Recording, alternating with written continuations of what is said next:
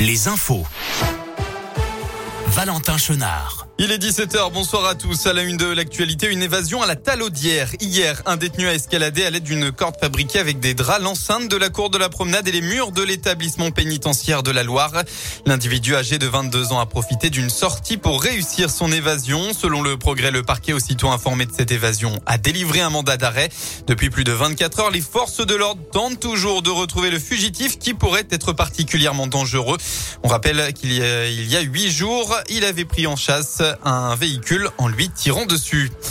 On reste dans la Loire. Ce matin, le corps sans vie d'une personne a été retrouvé flottant sur l'étang de Savigneux. Il s'agirait d'une femme d'une cinquantaine d'années.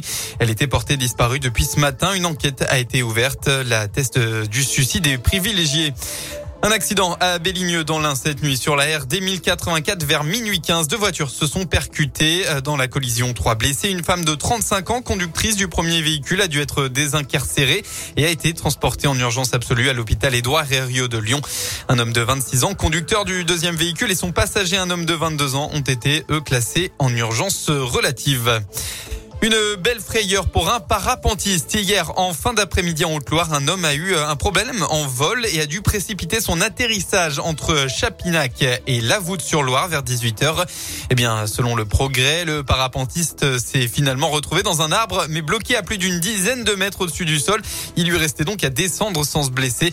Les pompiers ont pu intervenir pour descendre l'homme sans aucune blessure.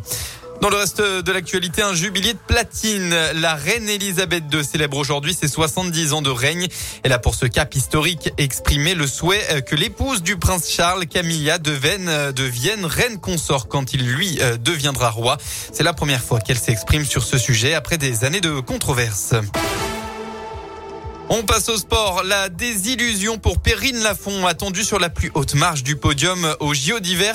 La skieuse acrobatique championne olympique en titre n'est pas parvenue à accrocher l'une des trois médailles sur les bosses. Elle a malheureusement pris la quatrième place. C'est la deuxième médaille en chocolat pour l'équipe de France de ski boss avec celle de Benjamin Clavé chez les hommes samedi.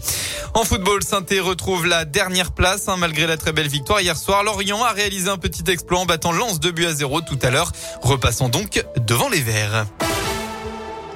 Voilà pour l'essentiel de l'actualité. On passe à la météo pour votre début de semaine. Et une première bonne nouvelle, eh bien, c'est le retour du beau temps. Quelques nuages encore dans la matinée demain, mais ça devrait vite se dégager pour un grand ciel bleu dans toute l'Auvergne-Rhône-Alpes. La deuxième bonne nouvelle, eh bien, c'est que ça va durer. Et oui, le temps sera majoritairement ensoleillé et au moins jusqu'à jeudi prochain. Côté Mercure, enfin, vous aurez demain au maximum de la journée entre 7 et 9 degrés.